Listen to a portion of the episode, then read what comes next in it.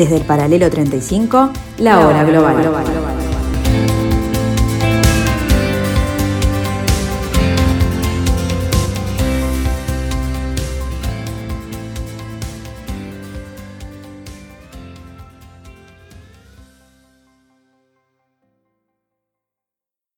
A partir de ahora, la hora global.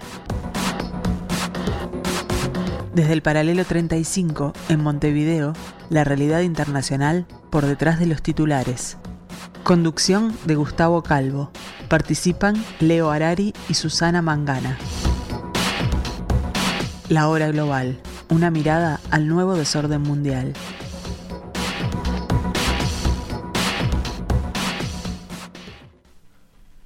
Muy buenas tardes amigos, bienvenidos a este jueves 20 de octubre del año 2022. Como siempre digo, para aquellos historiadores de dentro de unos años, el tercer año de la pandemia, estamos aquí con ustedes en el 1170M de vuestro dial, aquí a media tarde de la programación de Radio Mundo.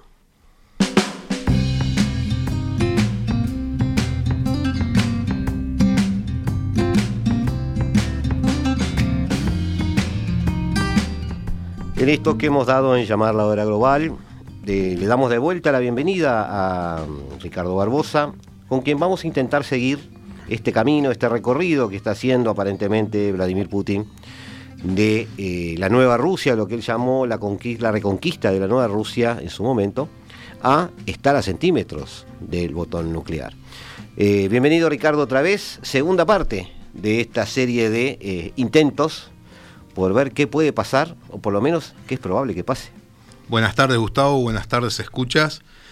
Eh, agradecido profundamente de que me inviten otra vez para, para soportarme y de repente canalizar algunos problemas que tengan cada uno, que no tengo problemas en ser el receptor de, esa canalización. Eh, como te decía fuera del micrófono, una pequeña fe de ratas, este, un oficial que tuve el honor de comandar en dos misiones de paz, me escribió diciéndome que me había equivocado cuando recomendé la película War Machine de, Brad Pitt. Eh, era con el general este, Crystal, Petreus es el que lo, sucede. A ver, generales, uno con maestría en ciencia política, otro con doctorado en relaciones internacionales. Y otra corrección que me hizo es que, bueno, cuando yo había hablado de lo que llamaba C al cuadrado o al cubo, ahora sea a la cuarta, vamos a decir, que es eh, la conjunción del comando, control, comunicaciones y la parte cibernética, y algunos están volviendo al, C cuadrado. Y para lo que vamos a hablar, que ya estuvimos algo comentando, porque acá Gustavo me manda deberes, me manda a estudiar y después me toma la prueba antes de entrar, eh, les recomiendo, eh, tipo misceláneas, una película del año 83 este, que se llama War Games o Juegos de Guerra, que es eh, de una supercomputadora que, que, tiene un problema y empieza a recibir datos erróneos y va a llegar un momento que va a disparar todos los misiles contra la ex Unión Soviética y un niño descubre cómo desactivarla. Los dejo para que la busquen y la vean, pero excepcional película.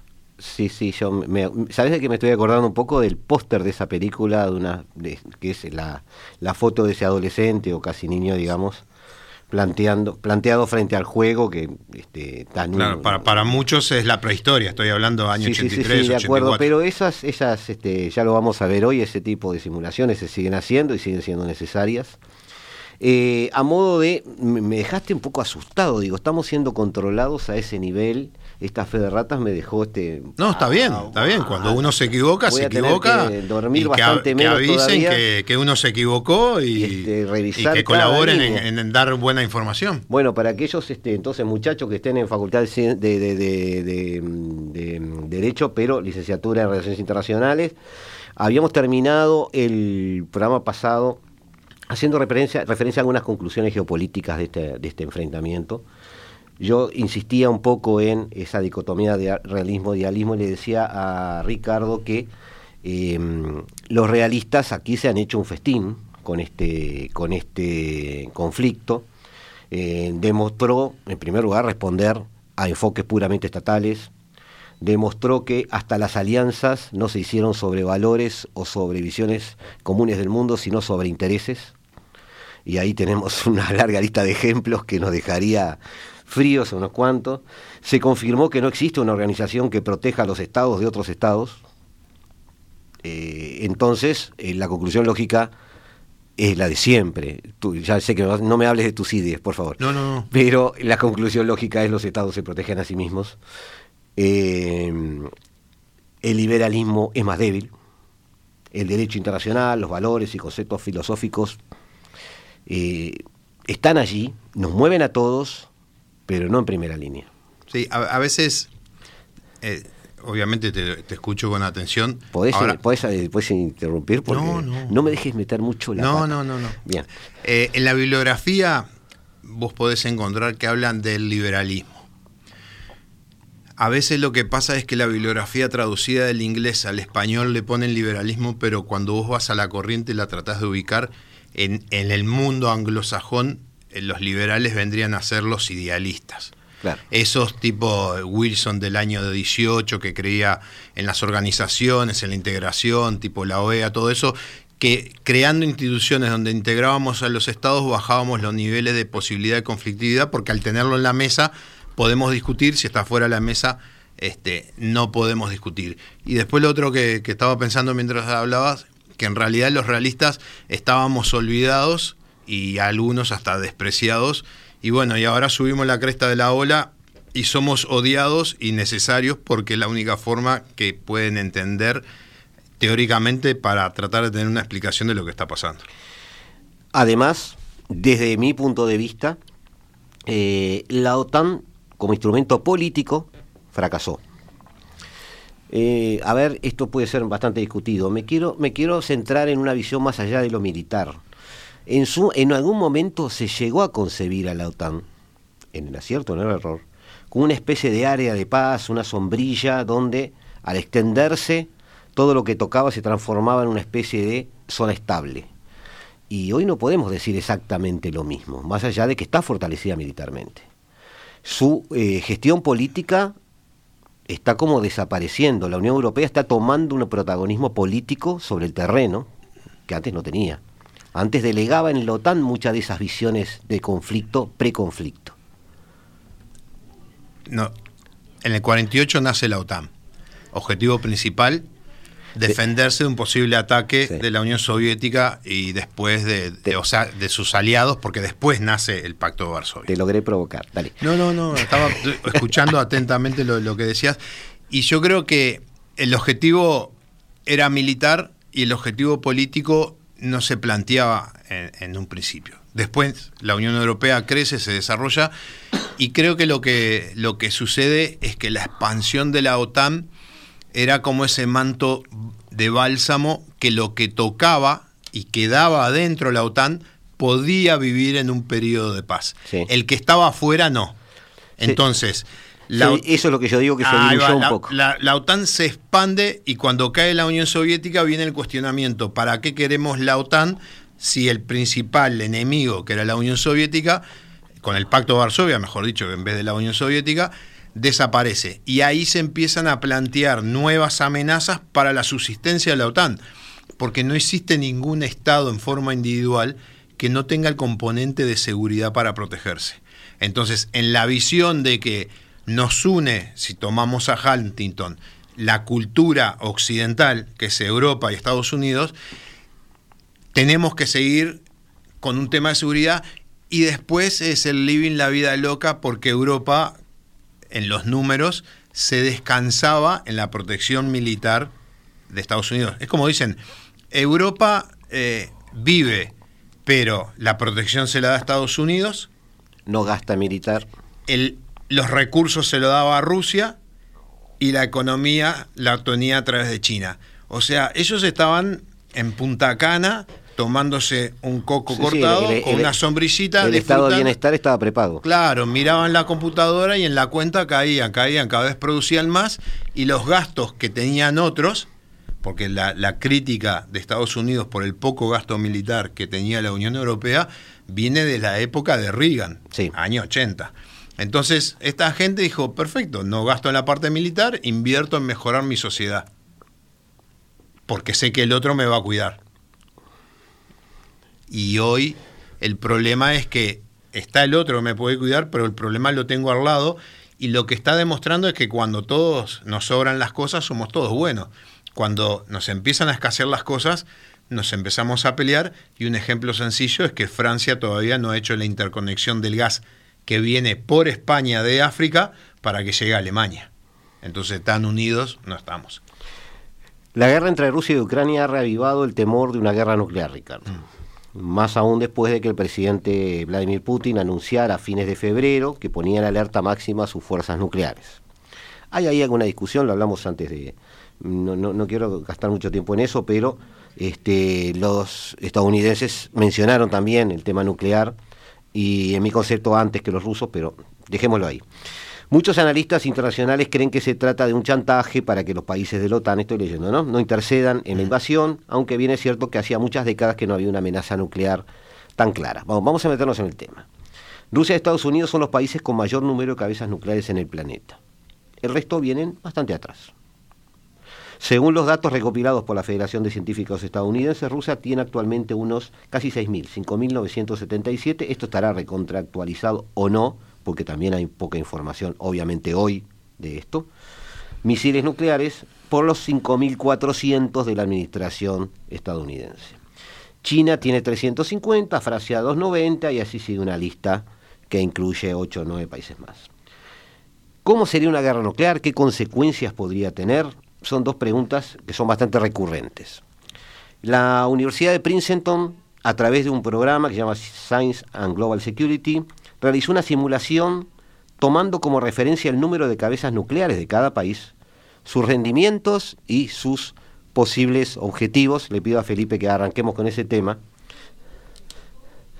Aparentemente, según esta simulación, eh, que nos sirve un poquito para ponernos al día, eh, empezaría todo con un ataque ordinario por parte de Estados Unidos y la Organización del Tratado Atlántico Norte, OTAN, este, Rusia respondería aparentemente, según la simulación a la que hace referencia esta este, universidad, eh, con un disparo nuclear de advertencia que podría salir en la hipótesis del estudio desde Kaliningrado. ¿ah? Sobre esta base, esta simulación trabaja con que ese misil que es este, lanzado desde Kaliningrado tiene una respuesta. Tiene una respuesta de la OTAN este, que en un primer momento, como se trata solo de un ataque de, un solo misil, eh, responde también con un solo misil.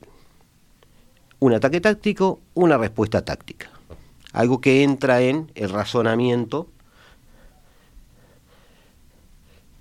de este, la estrategia militar.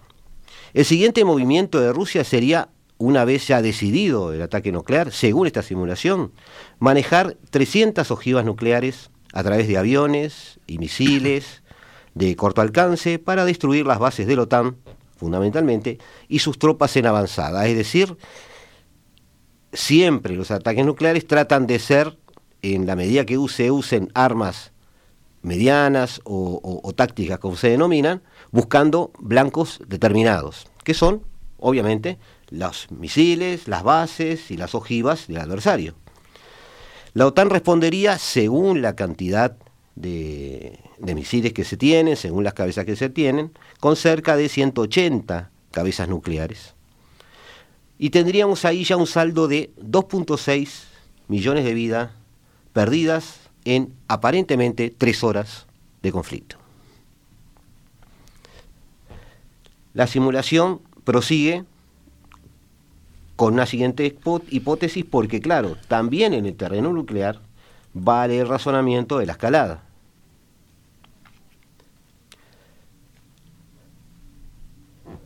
Esto provocaría que Estados Unidos lance un ataque desde el territorio propio de 600 ojivas nucleares, desde su propio territorio, repito, con el objeto de impactar en las fuerzas nucleares rusas. Rusia contiene a su vez el ataque con misiles lanzados desde las bases protegidas, submarinos, que están también en este juego, y vehículos remotos. Ya tenemos aquí, Ricardo, según esta simulación, en muy poco tiempo, 3 millones y medio de vidas perdidas en este eh, War Game, como decías tú, refiriéndonos a esa película. Finalmente, los lanzamientos de la OTAN y de Rusia terminan apuntando a 30 ciudades, a las 30 ciudades más pobladas, este, cada una de ellas con 5 o 10 cabezas nucleares, dependiendo de la población que tengan, lo que da un saldo de cerca de 85.3 millones de bajas en aproximadamente 45 minutos.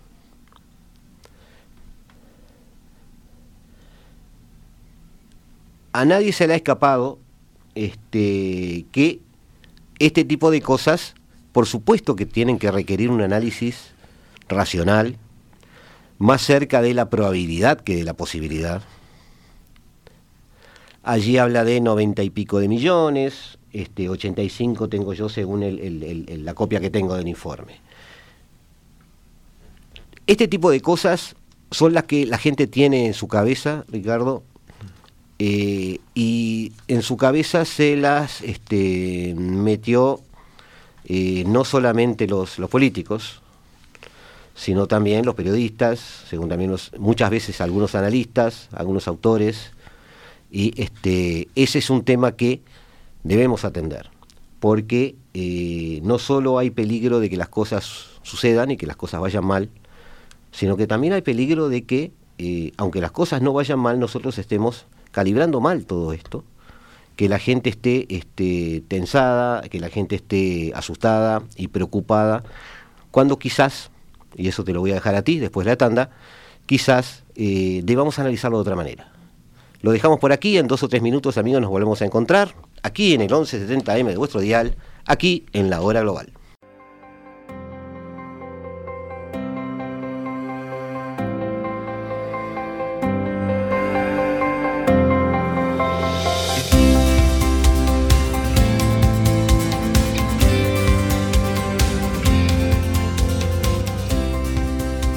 Desde el paralelo 35, la hora global.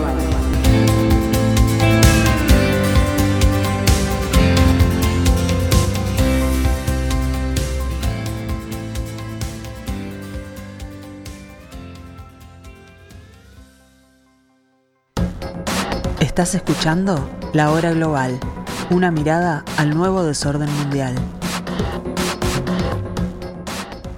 Muy buenas tardes amigos, seguimos en la hora global, seguimos en el 1170M de vuestro dial, seguimos un poquito asustados por esto, este informe de la Universidad de Princeton que habla de casi 90 millones de víctimas en ataques eh, sincronizados sobre 30 ciudades y, habla de 45 minutos.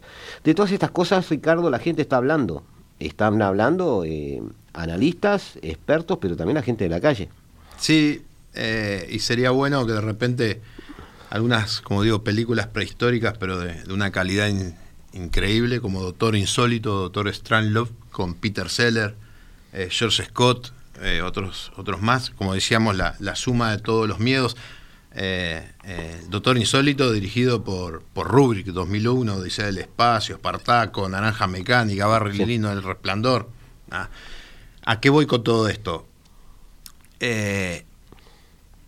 por ejemplo, ese oficial que yo te dije que me, avisó de ese error, eh, aparte de ser infante de marina con un montón de cursos, está por ser economista, pero ya es licenciado y es magister en España de, estrategia. O sea, lo profesional tiene que ampliarse. Y en este caso está muy linda la simulación, pero vos no podés trasladar una situación que se vivía ya hace 30 años atrás al día de hoy. Ah, yo sé que vende, sé que este, este tipo de cosas sensacionalistas venden más, traen más, el que dice primero esto, eh, horas, minutos, segundos, este, columnas escritas, pero no es la realidad en la situación que estamos, que la situación que estamos es muy sencilla, es un, conflicto local entre dos países, donde uno de los países tiene capacidad, sí, esa nuclear, que es para otra situación, otra realidad, que la, esencia de, todo eso que vos mostraste es que no se dispare, es la destrucción mutua asegurada, o mejor dicho, el susto de lo que puede pasar. Y de lo que estamos hablando es de un nivel más chiquitito, que es una brutalidad, que son bombas de poder similar a, lo que pasó en Hiroshima o Nagasaki, o un poco más, que como lo hablábamos fuera del micrófono, este, acá vos tenés muchos imponderables. Obviamente que el primer imponderable es que está todo basado en, el ser humano y como dijimos siempre, el ser humano no puede ser calculado. Para evitar este tipo de problemas, normalmente la toma de decisiones está dividido entre varias. Eh, un paréntesis. Eh, yo de repente domino algunos temas porque los he estudiado eh, para lograr este, entenderlos, como la geopolítica, los cursos de Estado Mayor, estrategia o relaciones internacionales. Pero también uno se puede nutrir eh, y, los escucha, lo pueden hacer. Yo qué sé, por ejemplo, la revista Ejércitos, que es digital, o los artículos que van a encontrar en YouTube de, Guillermo Pulido, que es un, eh, doctorando en, uso nuclear de las armas, o cosas militares. Hay, hay, hay varios este, programas por YouTube muy interesantes y artículos muy interesantes. Es global. Hay, hay, pero hay que meter y hay que procesar y toda esa información hay que entenderla, que fue la pregunta que me hiciste.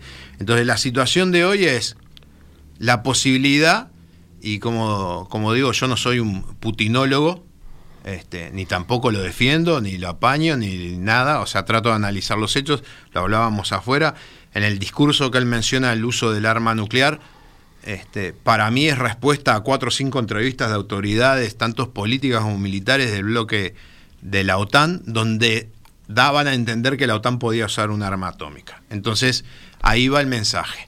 De ahí se inicia esa mecha tipo película como era Misión Imposible, se prendía la mecha y iba corriendo y había 10 segundos para destruir todo. Bueno, esto va corriendo la mecha y ahí uno em, empiezan a hablar, hablar, hablar, hablar. Una de las notas que estaba leyendo, por ejemplo, hablaba que para destruir un, un frente de combate, un arma táctica, vos necesitas por lo menos este, lanzar como mínimo 150 bombas atómicas pequeñas para destruir un componente militar. Y acá la realidad en el terreno es que están todos dispersos. Después lo otro que yo te decía, hace 35 años que Rusia y la Unión Soviética, de Rusia mejor dicho, no hace pruebas atómicas. Entonces, esto es este, llego a casa, este, pa, eh, tengo la llave de la luz que anda media mal, ¿prenderá o no prenderá? Si pongo una nueva, prende. Yo soy tirador de, o sea, tengo el curso de, tirador de misiles filoguiados. Ah, misiles segunda generación, misiles antitanque, o sea que es un fierrito que sale de un tubo, va por el aire y sale un cablecito de cobre que uno le va dando la señal tipo joystick. ¿Qué pasa? Ese tipo de, armamento tiene vida útil y a los 10 años vos la tenés que mandar a revisar a la fábrica y te sale más cara la revisación que el misil nuevo. Entonces, ¿a qué voy con esto? En las películas todo funciona perfecto. En la realidad hay un porcentaje de cosas que no funcionan. Vamos a ponerle que y, mucho de eso debe haber, pasó en esta guerra porque viste que hay de los dos lados declaraciones que después no se condicen con la realidad, avances que no son avances, ataques, previsiones que no se dan, eh, cosas que se conquistan y se tienen que salir corriendo porque de repente no había apoyo aéreo suficiente en ese momento, en contra de lo previsto y tuvieron que volver a recalcular el ataque. O sea, eso se vio todos los días acá. Y claro, la gente que no sabe de esto dice, bueno, algo, o está todo el mundo mintiendo o algo está pasando, pero es lo que tú decís, la idealización de, la guerra hace que uno tenga otras expectativas. El Estado Mayor ucraniano y el Estado Mayor ruso lleva, como antes se llevaba en el almacén, vos tenías un almacén y para llevar la buena administración del almacén, y tenías en una libretita y al final del día hacías el balance. Vendí tantos kilos de azúcar, tanto por otro, tanto... Vas anotando todo. Bueno, en el conflicto que está actual, hay gente que se dedica en el área de operaciones, que es Ucrania, lleva todo lo que pasa, porque le llega información de todas las unidades, subunidades de lo que está pasando. Murieron tres acá, cuatro acá, heridos acá, este misil no funcionó, y va componiendo toda esa información que se hace una imagen de lo que está sucediendo, porque vos tenés una relación directa entre cuando te están atacando y la cantidad de muertos tuyos y la muerte del otro, destrucción de vehículos, todo ese tipo de cosas. Entonces, en esta situación que estamos hablando de la posibilidad nuclear, vamos a ponerle eh, varios escenarios. Y para que la gente entienda, escenarios son como recreaciones de posibles realidades. ¿Cuál es lo que nos puede hacer fallar? El factor humano. Pero vamos a tratar de tener mucha información y cuanto más información tenemos, el escenario parece más real y lo podemos reproducir e ir modificando para ver cuál va a ser la respuesta. Vamos a ponerle que nuestros amigos rusos tiran una bomba atómica táctica. La hipótesis que se está manejando, porque me hace un poco de gracia porque a veces parece que las hipótesis eh, más, más medias, no máximas, se manejan porque se dan cuenta que se le fue la mano con la primera hipótesis a muchos Lo que analistas pasa, o eh, eh, periodistas. claro, a ver, Entonces al final les digo, claro, a mí me pasa lo mismo que a ti, digo, bueno, está, vamos a ser lógicos, es decir, Muchos de los que nadie en el Kremlin va a apretar botón para hacer volar a Ucrania del mapa, no tiene sentido, No no tiene ningún entonces, objetivo ni nada. Entonces, partamos por eso, ahí está. eh, muchos, muchos hablan, como viste la película esa, el peor escenario. Está, porque es lo más fácil. Lo, lo mejor y lo peor siempre es lo más fácil Si de te parece, dividimos los tantos. Hay una guerra convencional y una guerra nuclear. Exacto. Nuestra pregunta hoy es, ¿cuándo aparece esa guerra nuclear? ¿Cuando Pero- pasa algo con la convencional Pero a ver, o, eh, o aparece por sí sola? teóricamente la atómica, por los pruritos que hay, los límites y todo lo que involucra, sería la última acción. Y normalmente la última acción se da no cuando vas ganando, sino cuando te va muy o mal. sea, te va muy mal en la guerra convencional. ¿Cuán mal? Y, y lo mal en para mí en este caso sería que perdieron todo lo, lo que habían conquistado en Ucrania y están por perder Crimea.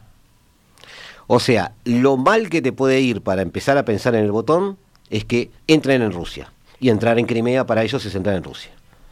Claro, ahí va, vos lo especificaste bien, porque vos podrías recuperar todo el territorio ucraniano y cruzar la frontera.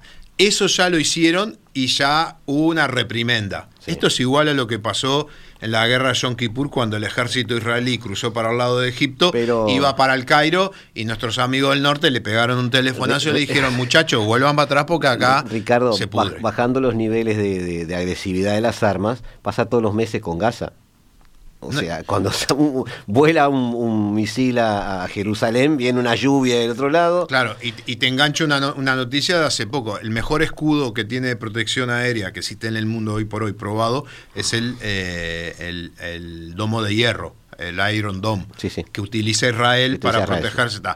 No se lo va a vender a Ucrania, porque Rusia está haciendo buenos oficios en la zona para mantener limitados los problemas que hay en Siria que no entren en Israel. Sí. Entonces, el mejor escudo que protege el 90% de los ataques aéreos, o lo que sea, no, no va a ir. Va a entrar otro, con menos, eh, o sea, si tiras 100, vamos a ponerle de que con buena probabilidad 70 paran, 30 entran, pero con que entre uno te alcanza.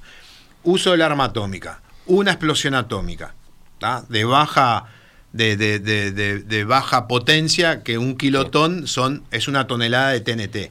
Un Igual, kilito- y vamos pasando, Felipe, si se puede ya algunos algunas este, fotos que habías traído o imágenes que habías traído sobre las armas que más o menos se utilizan. No vamos a detallarlas, pero darle un poquito de, de entorno a lo que estamos hablando. Si Rusia tira un arma nuclear, ¿tá? y como en las películas van a ver elevarse el honguito y todo eso, pero lo van a ver los ucranianos y Occidente, pero lo van a ver los soldados rusos también, que están ahí. Y la pregunta si yo fuera soldado ruso, o, o- o me hago un gusano y me meto tan abajo de la tierra, porque me va a llover de todo, porque ahora pasamos a otro nivel. Vamos a basarnos en declaraciones y documentos. La OTAN dice que no quiere intervenir en el conflicto. ¿En, en qué sentido? No quiere poner tropas, pero está provisionando de armas. El ex, secre- eh, el ex jefe de la CIA, el general Petreus, dijo que tienen la posibilidad, la OTAN, en forma convencional, de desaparecer a todos los rusos que están sobre Ucrania. Pero eso implica de que el armamento convencional, aviones, misiles, cohetes, lo que quieran, van a salir de países por fuera de Ucrania, o sea, países de la OTAN. Entonces, yo estoy del otro lado, allá en el Kremlin, ¿no? Con un poco de frío, calor, lo que sea. Y veo que me están atacando desde países de la OTAN. Yo podría decir, ah, me estás atacando como países de la OTAN, yo ataco países de la OTAN. Entonces, esto a, la uruguaya, a la solución Uruguayalandia si yo fuera la OTAN, tiran un arma atómica, respondo convencionalmente, pero todo el armamento de respuesta lo meto adentro de Ucrania que le usen los ucranianos para responder. Seguir tercerizando esa guerra. Seguir no expandiendo la guerra, porque la guerra sigue siendo una guerra local. Y mientras sea local, vos te evitás lo que pasó en la Primera Guerra Mundial, que se empezó a expandir por las alianzas y terminó todo el mundo metido. Sí, sí, claro. Sí, acá es un peligro cierto eso. Y el tema, el tema de las sanciones acercó mucho el ambiente a eso. Eh, muchos países se vieron presionados para ver si adherían o no a sanciones y muchos países no adhirieron porque vieron que era un primer paso para meterse en una guerra que no era de ellos. Y eso es un poco el ánimo que hay, justo lo que tú acabas de describir. Em, Igual esta situación Igual da la impresión de que va a demorar en llegar. No es tan local tampoco, ¿no? O sea, desde el punto de vista este, económico y de insumos y tecnológico, ya hay muchos países involucradas.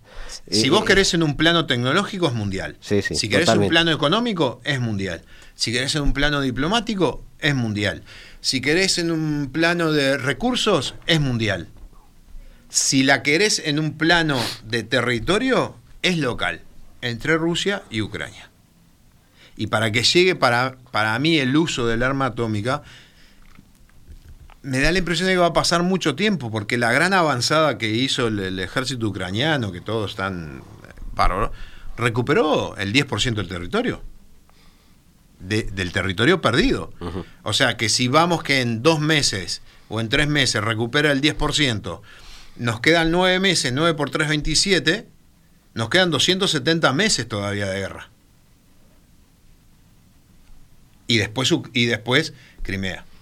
Y 270 meses, estamos hablando de 12 eh, meses, 12, 120 son 10 años, 20, eh, 20 años. Dentro de 20 años, como dicen, nos olvidamos de todo. ¿Por qué esa cuenta de 20 años? No entendí. 270 meses si le llevó tres meses recuperar el 10%. Ah, no, no, de acuerdo, bueno, está, pero no, tampoco podemos ser tan no, matemáticos. No, pero para tener una este, referencia. No, en realidad yo, yo lo que pienso es que ahora se va a ralentizar por dos, dos factores. Uno lo dijo el coronel Vila cuando estuvo acá, es que el 3 a 1 se respeta. Ah, es decir, cuando yo estoy atacando tengo que tener el triple de lo que tiene el otro, si no el ataque no merece ser llamado ataque. Entonces, eh, los rusos en ese sentido están descansados de que están como contra una pared.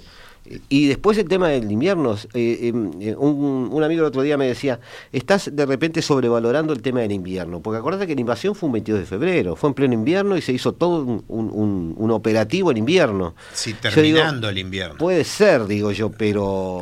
la información que hay ahora... Estamos en noviembre, digo, no es lo mismo. La este. información que hay ahora es que se eligió el día porque ese día iba a haber tan baja temperatura que congelaba los suelos y permitía el, el suelo duro. Suelo duro. Pero eso iba de... No el fango. Claro, eso iba del día peor, que era en, febrero, a mejor. Yo iniciaba las actividades y siempre iba a encontrar mejores días. Claro. ahora yo sigo con mis actividades y cada vez voy a encontrar peores días. Estoy en la parte de abajo de la curva, no estoy subiendo la curva. Correcto. Entonces el invierno también ayuda a ese razonamiento. Entonces como tú dijiste en algún momento, nos vemos en marzo, es decir, esto es, este, hay un freezer ahora. Sí, y a ver, y la guerra es económica, y acá, como decíamos, en el plano eh, económico, es mundial. ¿Y quiénes son los dos que se están enfrentando en el mundo? Y tenés Rusia, dicen que China está mandando algo a través de Corea del Norte, Irán que está apoyando y alguno más. Y del otro lado tenés a toda la mayoría de las potencias mundiales económicas. Entonces, eh, Ucrania, el abastecimiento de cosas, hoy por hoy, es infinito. Y en el otro lado, es finito. Y eso, si te pones a... hay un libro, Mac Ferro, que, que habla de ese tema de economía en la Segunda Guerra Mundial. Los alemanes en el 43 disparaban mejor, destruían mejor, todo mejor. Pero había entrado a Estados Unidos y cada vez ponía más cosas. Sí, sí, la guerra es logística, totalmente.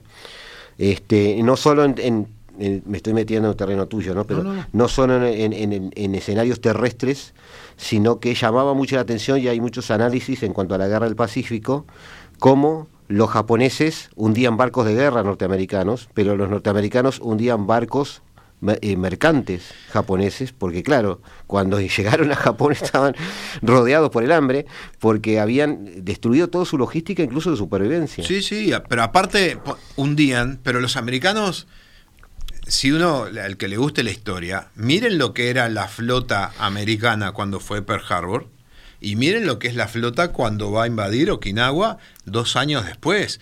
No tenían tres, cuatro portaaviones, tenían 20 portaaviones. No, eh, o sea, eh, es, un tema económico y de capacidad de músculo que va a demorar porque siempre quisieron eh, que la guerra se, se ganara, vamos a decir, desde el joystick, desde el satélite, desde el avión pero la guerra se gana poniendo un soldado en el terreno. Bueno, esas, ahí te quiero hacer dos preguntas. Este, ¿Cuál primero? Eh, en tu lógica de ahora, eh, primero la, referente a, perdón oyente, pero me estoy este, ordenando un poquito en lo que, en, cómo una respuesta condicionaría la otra. Eh, a muchos les está llamando la atención el armamento ruso que se está capturando en el sentido de una suerte de desilusión, es decir, se está viendo algo que no tiene un alto nivel tecnológico. Puede haber muchas explicaciones, por ejemplo, que solo se puso sobre el terreno ucraniano aquella este, capacidad de armamento que era eh, necesario utilizar en ese lugar y se resguardó lo mejor, digamos, del, del almacén, como tú decías, este, y no se utilizó allí. Otra interpretación es que realmente eso es lo que tiene Rusia. Otra interpretación es que eh, vos hoy, eh, digamos, fuera del aire estabas como sugiriendo un poco que te llamaba un poco la atención, quizás Rusia no, no manejó una línea de desarrollo de armamentos como creemos, quizás mantuvo lo que tenía, no innovó. Eh, ¿Qué estás sospechando vos que está pasando en cuanto al armamento? Digo sospechando porque viste que las informaciones son... Sí. A ver, no nos podemos olvidar que todos los indicadores dan de que esta iba a ser una campaña de máximo, si quieren, un mes, 15 días. Plan A. El plan A no salió, que era desde Bielorrusia llegar a 80 kilómetros, tomar la capital, descabezar la capital y ahí por gravedad cae todo. Como pasó en Checoslovaquia, Afganistán, Hungría. Hungría. Es lo mismo. No, el plan B para mí no estaba formulado el plan B que era, bueno, no logramos esto, vamos a hacer esto otro. Los grandes estados como Estados Unidos y Rusia tienen lo que llaman la flota de Nastalina, o sea, tienen en reserva un montón de, cosas que en caso de conflicto la empiezan a usar. Rusia tiene un gran problema endémico que, en parte es por eso que los, por lo menos lo que yo hablé con, con ciudadanos de lo que era la vieja Europa Oriental, ¿por qué querían integrar a Europa? Uno, para eh, el tema de corrupción y el otro el tema de seguridad. Rusia tiene un problema endémico de corrupción. La otra vez el, ex este, presidente español, Felipe González, inaugura una serie de, seminarios eh, de defensa en España y en la, en, la charla él dice que eh, el 40% de los gastos de defensa se fueron en corrupción. Claro. Ahí se, en el tema de raciones vencidas, ahora se está hablando de cascos este, de, mala calidad, el tema de equipamiento, eh, eh, el tema de los blindados que supuestamente los de nueva generación se iban a producir tantos por año que no se produjeron. Vos necesitas meter cosas, entonces vos vas metiendo lo que tenés. Y aparte hay otro, otro tema que es lo que llama la doctrina, que es el conjunto de reglas y normas de cómo va a operar ese ejército. Y el ejército ruso históricamente avanzaba y lo que se le iba quedando lo iba dejando, porque como iba a avanzar, los que venían atrás lo iban a recuperar y después lo iban a usar. El problema acá, acá, cuando vos avanzaste y dejaste cosas y después tuviste que irte, quedaron las cosas ahí. Yo te voy a hacer un pequeño cuento. En el año 89, 91, perdón, cuando vinieron los primeros camiones este, lo dejamos para después del corte, ¿querés? Si se puede, te agradezco. Por favor. Amigos, este, con un comprensivo Ricardo Barbosa los dejamos acá ahora dos minutos. Nos volvemos a encontrar aquí en el 1170M de vuestro dial y seguimos charlando sobre lo que está sucediendo más allá del río Nieper.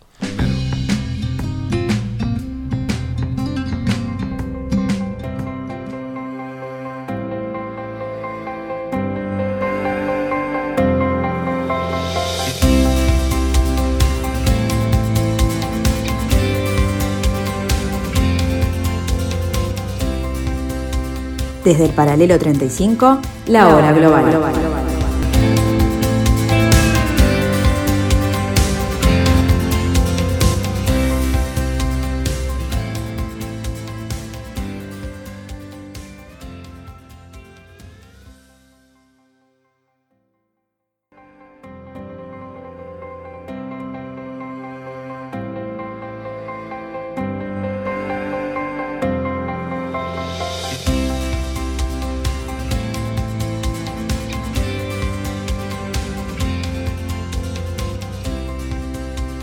Desde el paralelo 35, la hora global.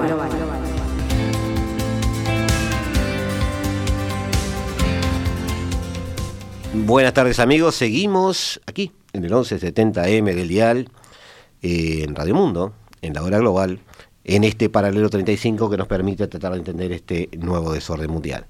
Ricardo Barbosa está con nosotros y nos iba a contar una anécdota, porque yo lo quería un poco sobre el tema de la calidad del ejército ruso y de su armamento, eh, que sigue siendo una incógnita, pero hay puntos de desilusión, ¿no? Espero que sigan enganchados en el canal, que no dudo que sí, y voy a hacer el cuentito muy sencillito. Cuando en los años 90 se, o sea, cae la, Alemania Oriental, acá el Estado uruguayo compra barcos y compra equipamiento de eh, vehículos más que nada. Y viene toda una serie de vehículos que algunos tenían 200 metros rodados, 0 km. Entonces recibimos los famosos camiones rurales, que es los que tienen los bomberos, el ejército que andan por todos lados. Obviamente todos los manuales estaban en cirílico, en ruso. Ah, nos queríamos pegar eh, con el manual en medio de la cabeza. Y conseguimos a través de unos contactos que el ejército había conseguido manuales en español que venían, este, que nos habían prestado la embajada cubana. Y ahí se fotocopiaron. Ahora, ¿qué dato interesante traían? Adentro el manual por ejemplo, si el aceite ruso, no me acuerdo qué marca, pirulito, pirulito, vos cuando llegabas, estabas invadiendo Europa y llegabas a una estación de la Chevron, te bajabas con ese manual, tu aceite que necesitabas para el camión, te decía aceite de Chevron 20W50. Ibas a la góndola, te agarrabas 20W50, le metías al camión y le metías al tanque. ¿Cuál era la lógica del ejército ruso? Avanzar, depredar y después venía la logística, después que se instalaban. Por eso si las cosas no funcionaban, no se quedaban, después venían a recuperarlas atrás. Acá el problema es que quedaron atrás y tuvieron que salir corriendo y quedaron las cosas. Sí, están retrocediendo, no avanzando. Claro, claro. Ahora, viene la otra pregunta. Eh, ya que Ucrania la ves como con insumos infinitos, eh, a Rusia la ves tan limitada en muchos aspectos, eh, más allá de que China puede hacer algún aporte, pero nunca va a ser directo, eso está claro. Eh, ¿Puede militarmente entonces Rusia perder esta guerra que todo el mundo dice que no puede perder, porque no la puede perder? Para mí a largo plazo la, la va a perder. Hay tanques rusos que los sistemas de puntería de los tanques son franceses. Entonces, eso ya no lo consigue más. Y que si, si yo, a ver, este, este, no sé, me, dedico, siempre traigo un obrero para que me arregle las cosas de la casa, de repente si yo hubiera practicado, aprendería y podría hacer una mezclita, poner, arreglar. ¿Qué quiero decir con esto? Que si yo empiezo a incorporar cosas traídas de otro lado, yo relego la capacidad mía de desarrollo de esas cosas. Y el día que no me la den, no tengo cómo sustituir. Hay mucha doctrina estratégica ahí, ¿no? Los chinos justamente tienen mucho que decir en eso. los chinos chuparon mucha rueda del equipamiento militar ruso. Ah, no pueden proveerlo a los rusos porque las sanciones a ellos, vos que estuviste hablando de ahora de, la reunión del partido, les podría traer muchos problemas.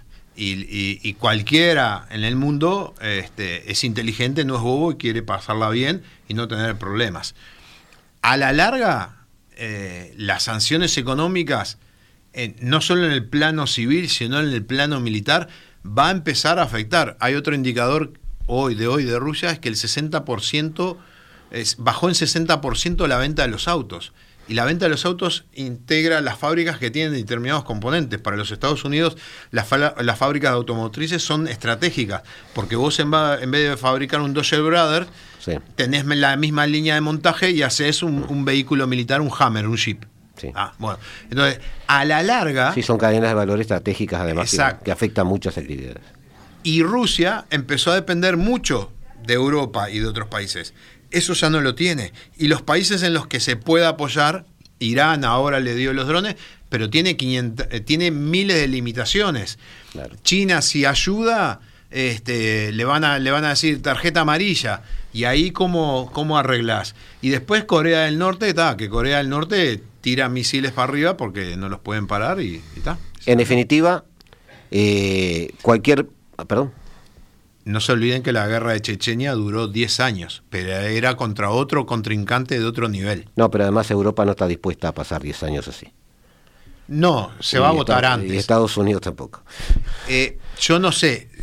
Si Estados Unidos tiene que estar 10 años, para mí va a estar, porque como te decía fuera del micrófono, le sale más barato invertir en la guerra que seguir invirtiendo en armamento como está invirtiendo 700 mil millones de dólares por año. Esta guerra le está saliendo 40, 50 mil millones de dólares por año. Estamos hablando de, eh, de, un décimo de lo que gasta por año en su armamento militar.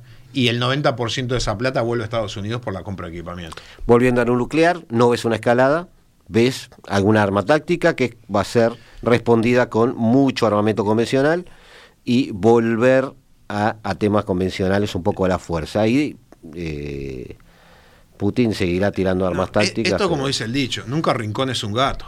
Claro. Ah, y si un día tenés un problema, nunca corras para arriba porque llegás arriba y no hay salida. Exacto. Bueno, muy bien. Este ha sido bastante gráfico. Amigos, nos retiramos, nos vamos. hemos llegado al final de un nuevo programa de la hora global. Les agradecemos, por supuesto, mucho por haber estado allí, por escucharnos, por vernos. Este, también un abrazo a Oscar, que tanto nos saluda desde, desde, atrás del vidrio. Felipe, allá a lo lejos.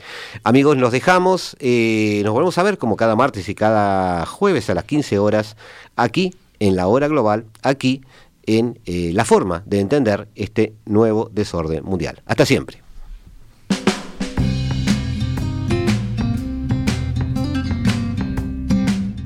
La hora global, martes y jueves a las 15 horas. Repite a las 21 horas.